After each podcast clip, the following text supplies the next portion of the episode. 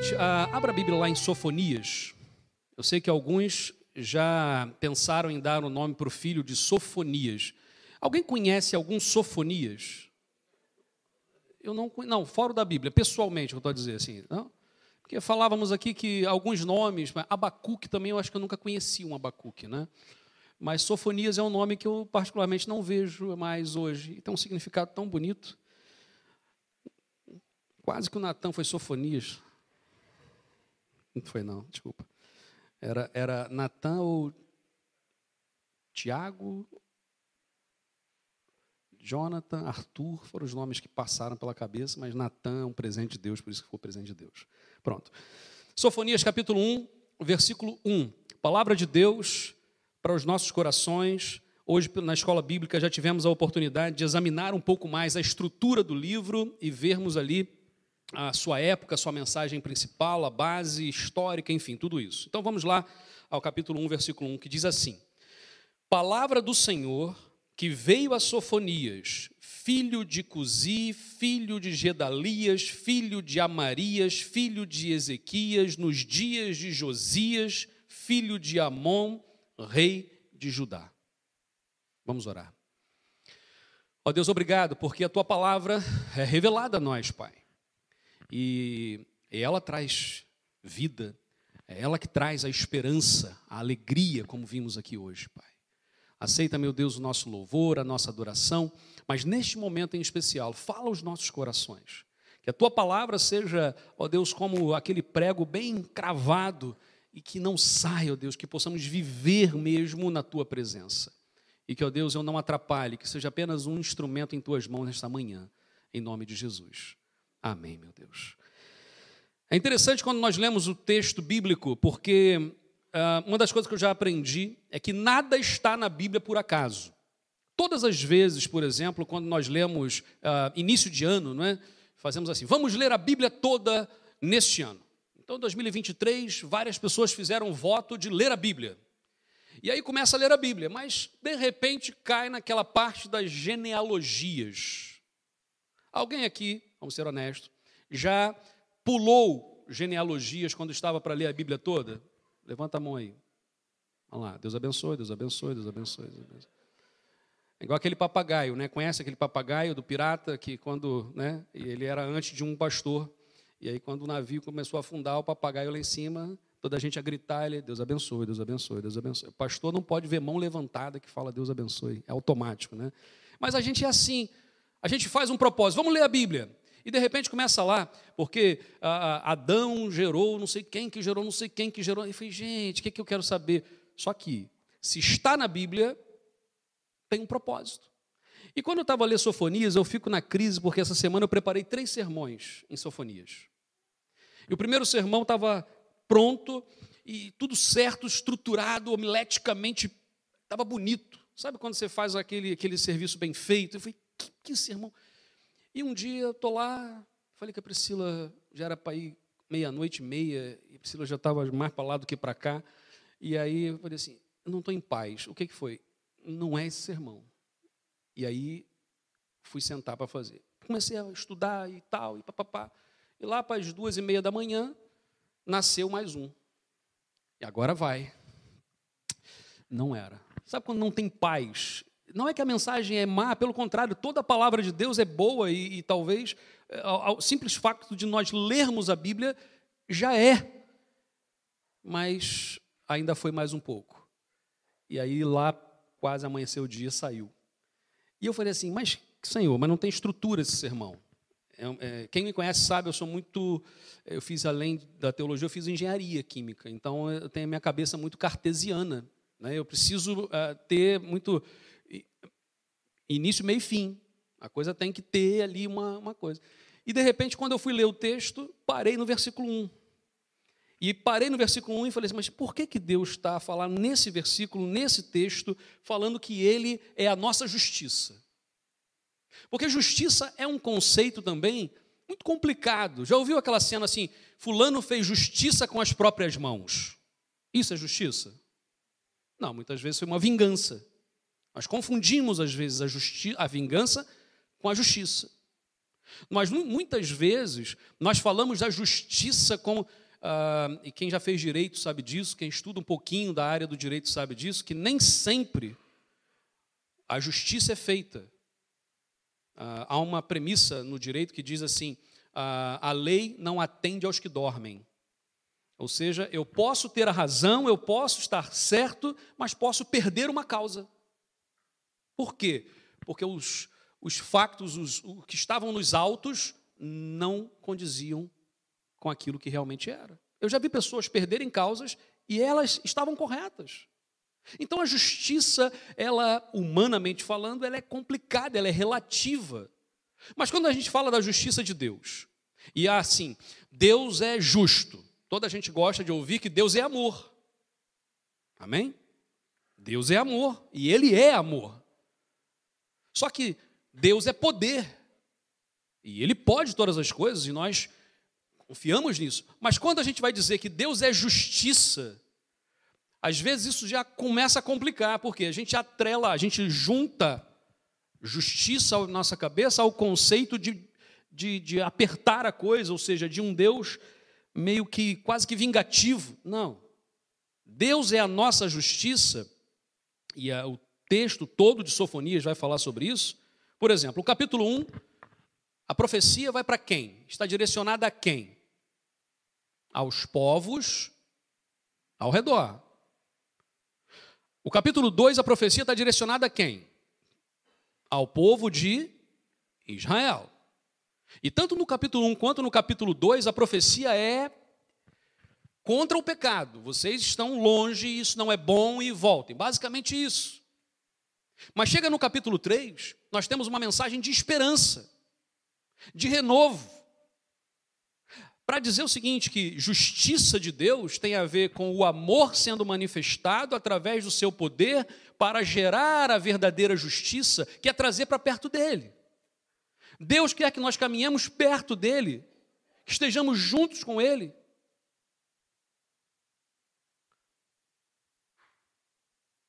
Quando eu leio o texto de Sofonias, a primeira palavra que aparece é palavra do Senhor. Verifica na Bíblia de vocês se Senhor está maiúsculo. Todo maiúsculo. Tá? Toda vez que tiver todo maiúsculo, ela é tradução de Yahvé e não de Adonai. Ou seja, o que nós estamos a ler aqui é um Deus que foi revelado. Lembra lá com Moisés, quando ele falou assim: Ah, eu vou chegar no Egito e vou falar o que? Quem é que me enviou? Diga que o eu sou te enviou. Se o eu sou, e essa palavra vai dar origem a essa palavra Javé, Yavé, Jeová, o Deus revelado, o que nós estamos a ver aqui é que esse Deus revelado é que veio. Ou seja, a palavra que está sendo dita não é do Sofonias, mas é de Deus, o Deus que se revelou. O que, que nós conhecemos de Deus? O que, que nós podemos conhecer de Deus?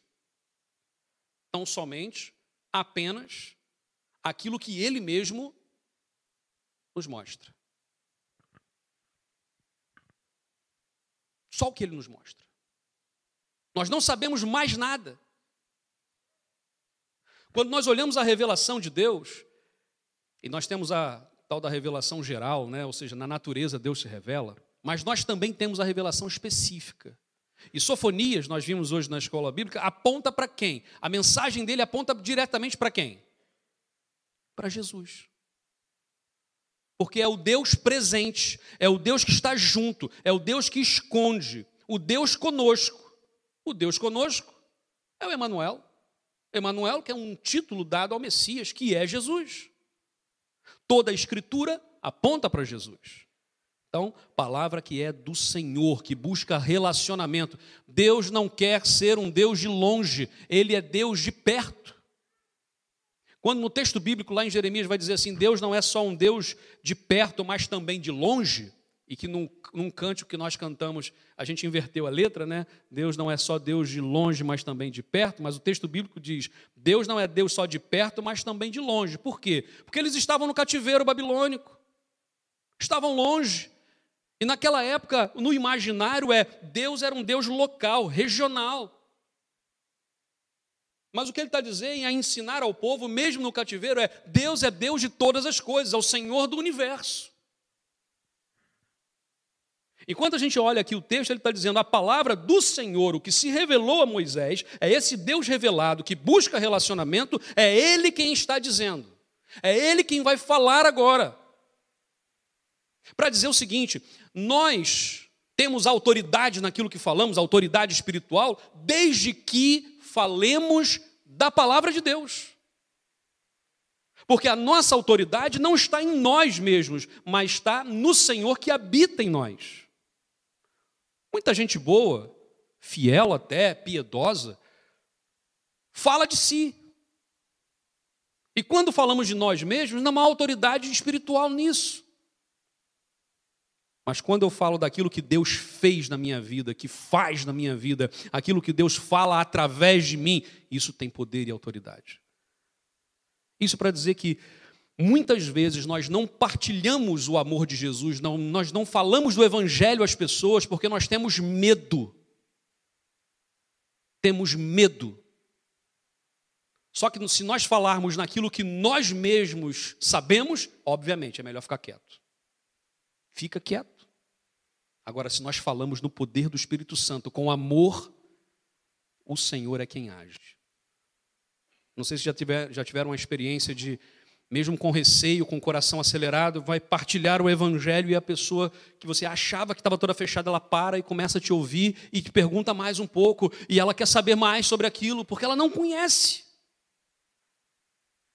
E a evangelização nada mais é do que um ex-faminto a dizer: para aquele que está faminto, onde encontrou comida? Onde nós encontramos a razão da nossa vida? Onde nós encontramos a alegria e a paz que excede o entendimento? Sabe? Veio a Sofonias. E aí é interessante porque a palavra do Senhor veio a Sofonias. Sofonias significa aquele que é escondido por Yahvé, aquele que é guardado por Deus. Para nós entendermos que quando o Senhor fala conosco, quando o Senhor envia a nossa vida a este mundo, Ele é quem nos guarda. O Senhor é aquele que não dorme, que não tosqueneja, que não cochila, que não pisca sequer, é aquele que está sempre atento, guarda de Israel, diz a palavra. Para dizer que aquilo que nós passamos na vida não foi porque Deus piscou. Deus piscou e não me viu. Por isso que eu estou nessa situação. Não, Deus está contigo. Seja no momento mais alegre, mais feliz, de maior vitória da sua vida, ou no momento mais complicado, mais triste, mais choroso. Deus está contigo. Não caminhamos sozinhos, não precisamos caminhar sozinhos. Quantas vezes o povo de Israel caminhava sozinho? E Deus falava: Eu sou o seu Deus. Tanto é que no capítulo 3 de Sofonias, Deus vai dizer assim: Deus, Yahvé, né, o Senhor, vírgula, o rei de Israel, vírgula, e continua a dizer. Só para lembrar o povo que lá atrás, quando ele pediu um rei, porque toda a gente tem um rei, nós queremos também ter um rei. Mas o rei era o Senhor e Deus está a lembrá-los disso. O facto de vocês estarem a passar o que passam é porque não têm reconhecido a Yahvé como o seu rei. Muitas vezes nós passamos por luz, e todos nós, ninguém está isento de passar problemas nessa vida. A Bíblia diz, inclusive, ao contrário: no mundo nós teremos aflições, mas tende bom ânimo, porque eu venci o mundo. Então vamos passar por momentos complicados? Vamos, mas o Senhor está conosco. E aí ele vai dizer assim: palavra do Senhor que veio a Sofonias, filho de Cusi. E a palavra cusi, né, também em algumas pode ter a variante de cuxi, são os cuxitas, os cusitas. É, é, um, dos primeiros filhos, esse nome aparece pela primeira vez como filho de Cam. Cam, filho de Noé. Lembra disso? E esse, uh, o Cam, é que vai dar origem ao povo africano, vai povoar a África. A palavra cusi significa literalmente é, de pele escura, o que me leva a perceber que se Sofonias é filho de Cusi, então Jeremias não tinha olho azul. Aliás, Sofonias, né? Sofonias não tinha olho azul. Era um homem de origem Provavelmente esse termo na época era mais ligado à, à, à Etiópia, aquela região da África ali mais abaixo. Ok? E é dali que ele vem. E ele vai dizer: filho de Cusi, filho de Gedalias. Aí é o avô. Ele é neto de Gedalias. A palavra é, Gedalias significa, e vamos ver muito Ias, Ias, Gedalias, é, é, é, é próprio Josias, tudo, né? Sofonias, toda vez que terminar, no português ficou assim, mas a ideia ali é que vai dar origem a, sempre vai ter o Iavé. Quando termina com El, El, Daniel, Ismael, o El é exatamente o, o Elohim, né? Deus, o Elohim é alguma coisa. Daniel é Deus é meu juiz. Por quê? Dan é juiz. Ni, meu. El, Deus. Então, Deus, meu juiz. Ok? Ias, Yahvé. Uh, ele vai dizer aqui, olha, Gedalias. Por que, que ele está a dizer da onde ele veio? E eu fico a pensar, e isso também ficou na minha cabeça, porque nós somos fruto das nossas escolhas pessoais, mas nós também somos fruto da nossa família. Preste atenção no que eu vou dizer aqui. Todos nós temos orgulho, em alguns pontos, de sermos filhos de quem somos. E todos nós temos, talvez até alguma coisa que nos envergonha, pelo facto de sermos filhos de quem somos. Só um cego não vê as virtudes, mas também os defeitos. O problema é quando nós só vemos os defeitos. E o problema também é quando só vemos as virtudes. Tem gente que é meio tapado nisso. Então nós temos que ter a visão. Ou seja, somos fruto. Eu tenho muita coisa dos meus pais. Muita coisa a gente vai mudando ao longo da vida, claro, a gente vai conhecendo pessoas e as pessoas influenciam a gente, nós influenciamos outras pessoas. Mas eu tenho coisas que eu carrego. O jeito de fazer algumas coisas, o jeito de falar, às vezes eu me pego a falar da mesma forma que meu pai fala, ou da mesma forma que meu avô falava. E às vezes são coisas boas, mas às vezes não são. Eu fico a olhar por que que, por que, que Jeremias, é porque Jeremias foi contemporâneo de Sofonias, então quando eu falar Jeremias aqui é Sofonia. Por que que Sofonias vai dizer assim? Palavra do Primeira coisa que ele está a dizer, eu estou a falar aqui em nome de Yahvé, não estou a falar em nome de Sofonias. Eu, Sofonias, sou filho de Cusi, ou seja, sei da onde vim, sei a minha origem. Sou neto de Gedalias. Quem foi Gedalias? E o nome significa Javé ou Jeová, engrandeceu. Era alguém que talvez não tinha muita coisa, alguém que talvez não valorizasse muito quem era, mas que Deus o engrandeceu. Deus o tornou grande. Então, Gedalias foi alguém que fez alguma coisa muito boa. Então ele está a puxar isso. Olha, meu avô foi Gedalias, aquele que Deus engrandeceu. E o meu bisavô era Amarias, que significa Deus prometeu, ou Javé prometeu. Então Deus fez uma promessa que engrandeceu e que chegou até a vida dele.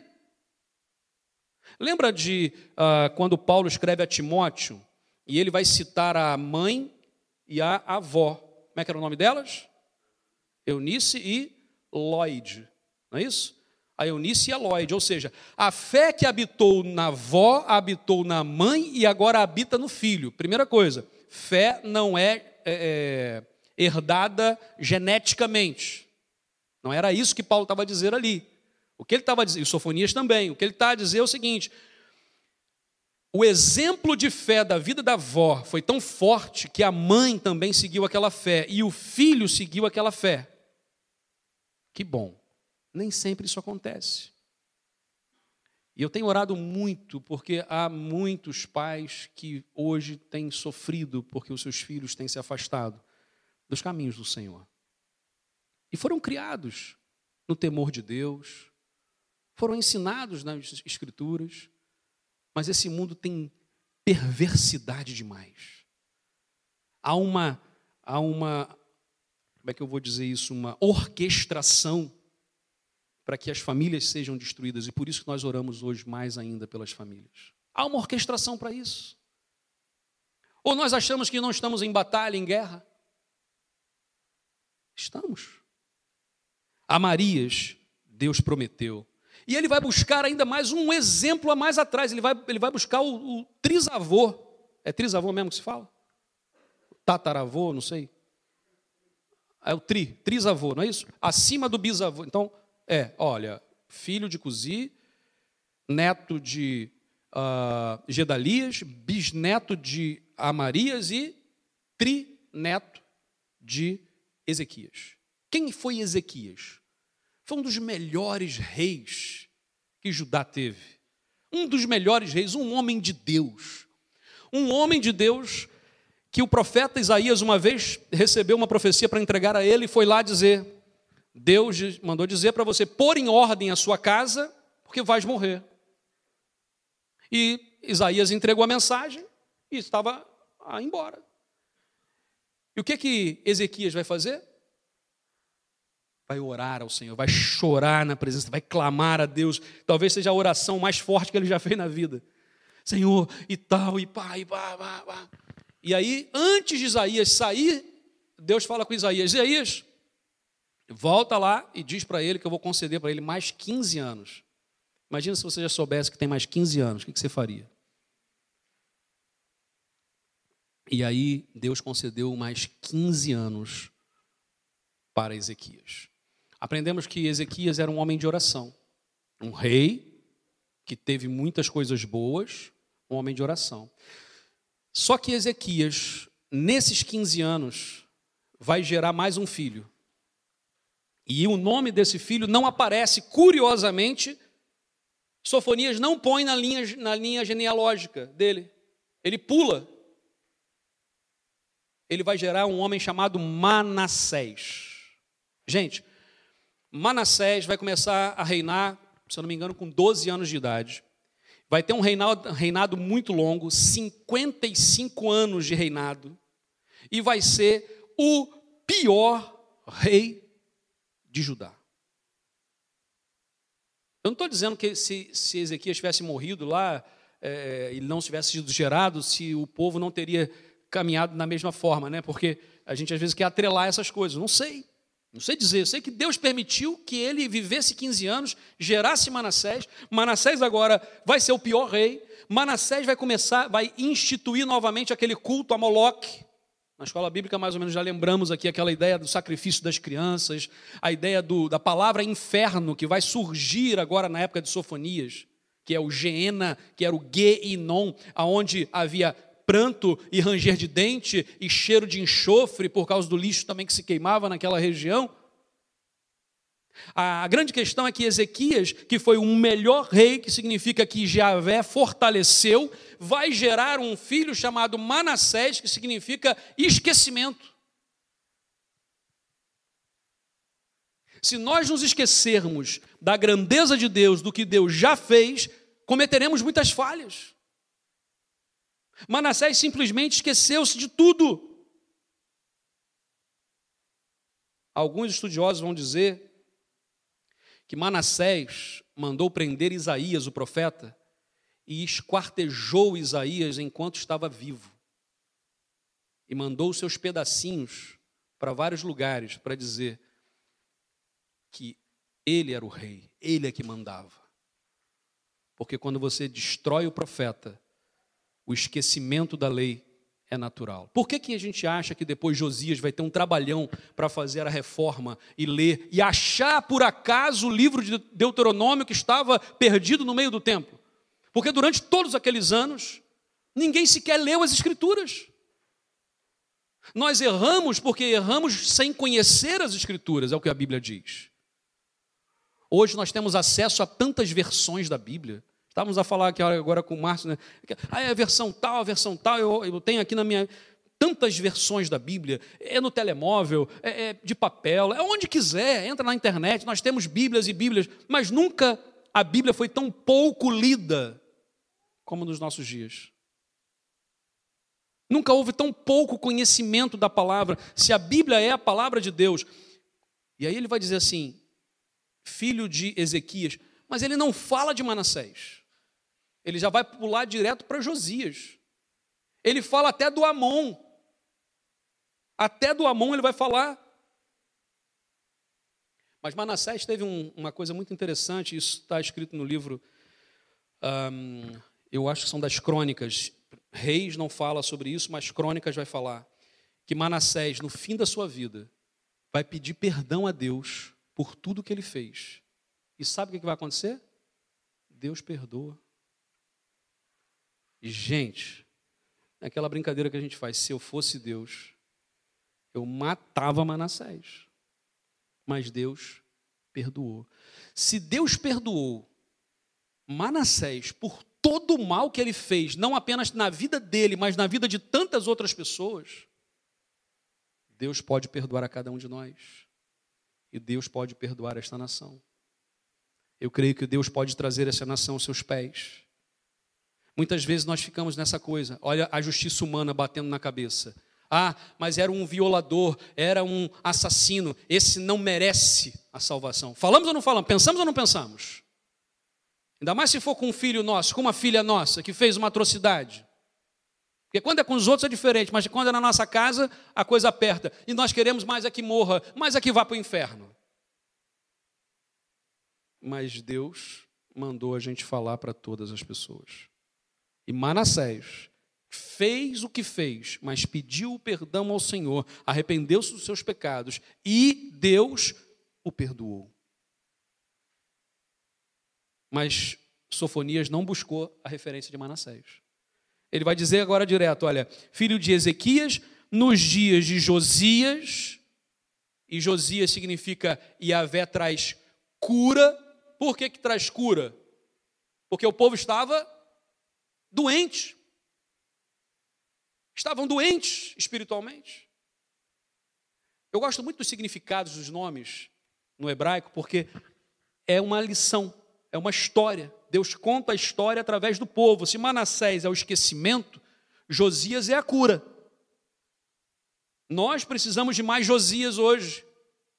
Precisamos ser cura para esse mundo que está doente e não entrar no mesmo barco, porque às vezes a pessoa começa a fazer uma reclamação com a gente sobre alguma coisa e a gente entra no meio da reclamação. É para falar mal, vamos falar mal. E aquela coisa do do criticar, não é, do falar mal, é uma coisa que contagia. Temos que tomar muito cuidado com isso. Falar bem é difícil, mas falar mal é tão fácil. Já viu como é que estava a roupa daquela pessoa aquele dia? Ah, eu vi, rapaz, não sei o quê. Mas não é só aquele dia, não, todo dia. Tem um mau gosto que eu vou te falar. Ai, mas não sei o quê, papapá, papá. E você chega outro, mas é fácil falar mal. Fácil.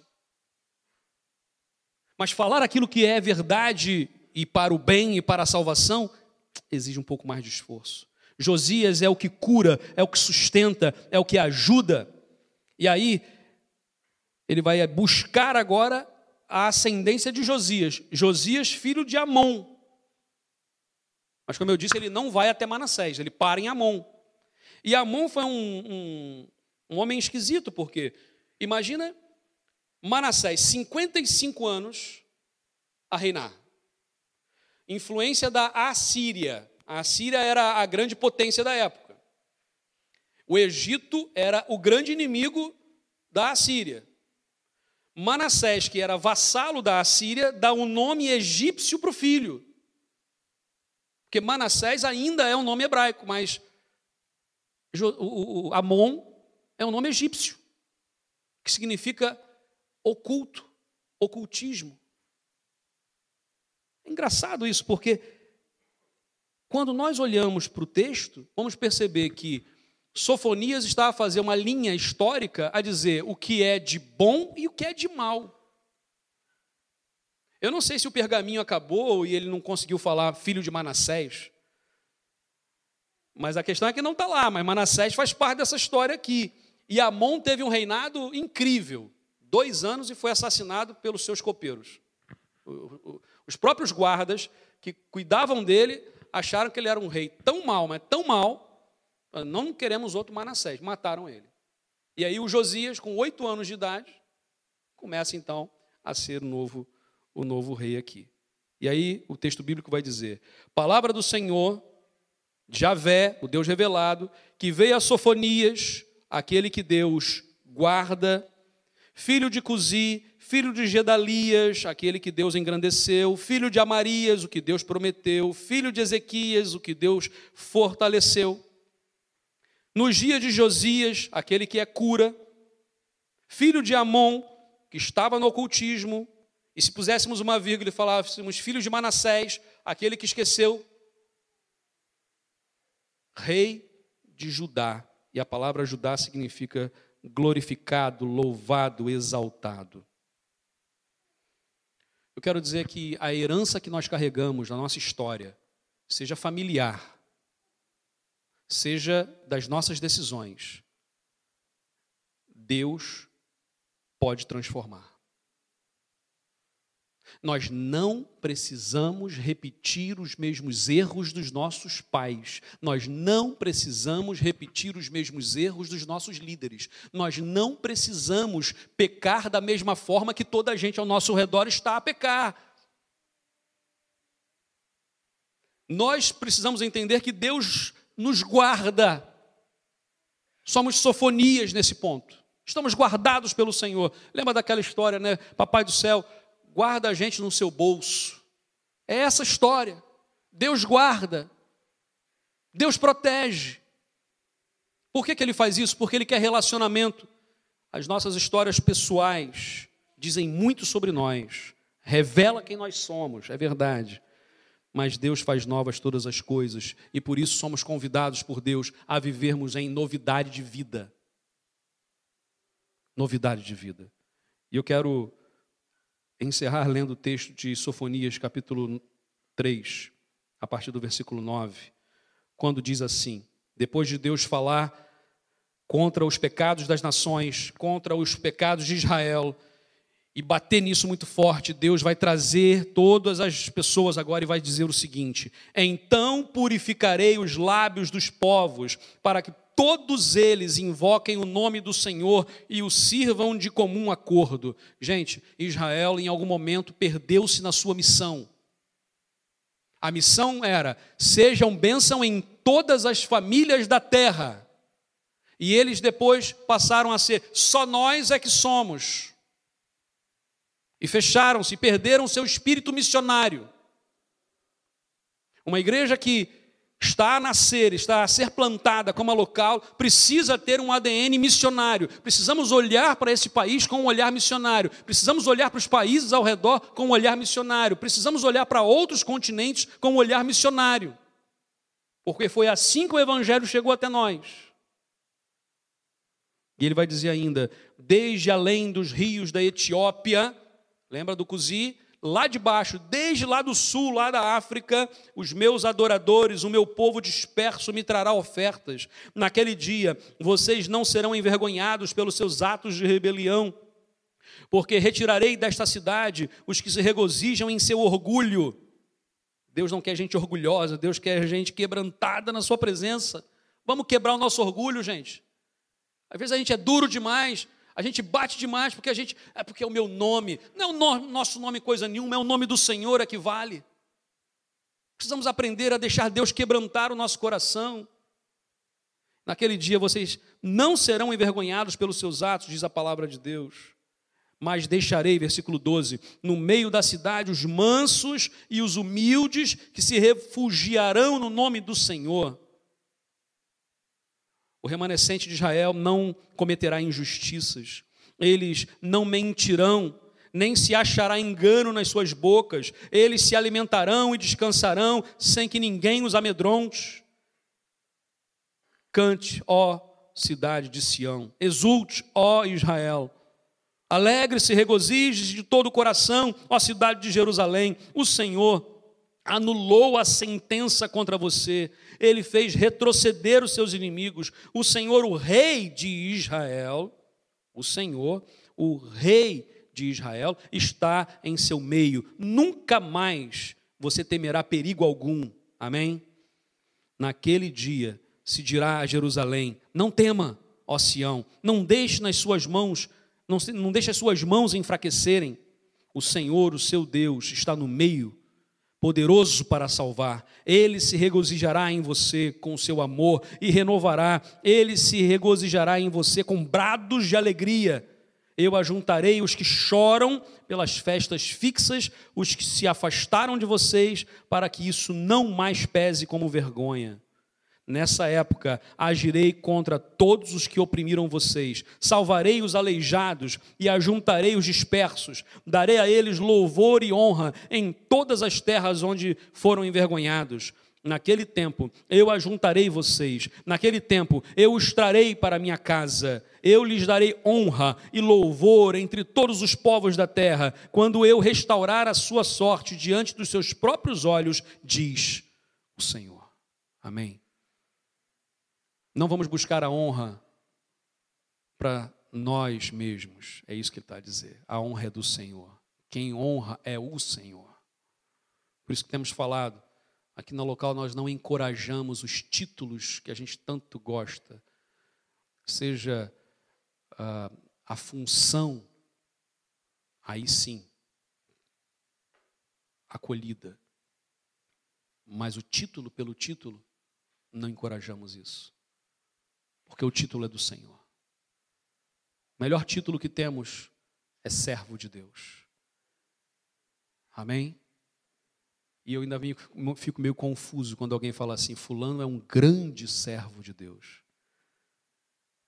Se é um grande servo de Deus, é o mais pequeno de todos. Porque servir a Deus é a nossa missão de vida. Feche seus olhos nesse momento. Deus é a minha justiça. Palavra do Senhor, que veio a Sofonias, filho de Cusi, filho de Gedalias, filho de Amarias, filho de Ezequias, nos dias de Josias, filhos de Amon, rei de Judá. Ó oh Deus, obrigado, Pai. Porque a vida de Sofonias inspira a minha vida. Sofonias, meu Deus, que era de sangue real,